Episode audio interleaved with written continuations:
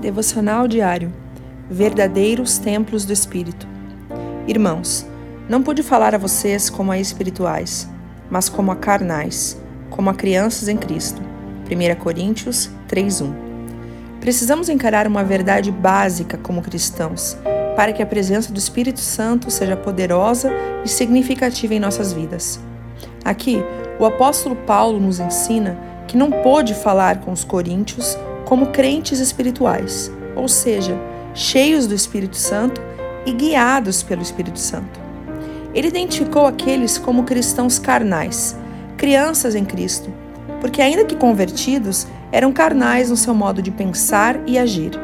E isso limitou o ensino que Paulo poderia oferecer àquela igreja, por ela não estar preparada.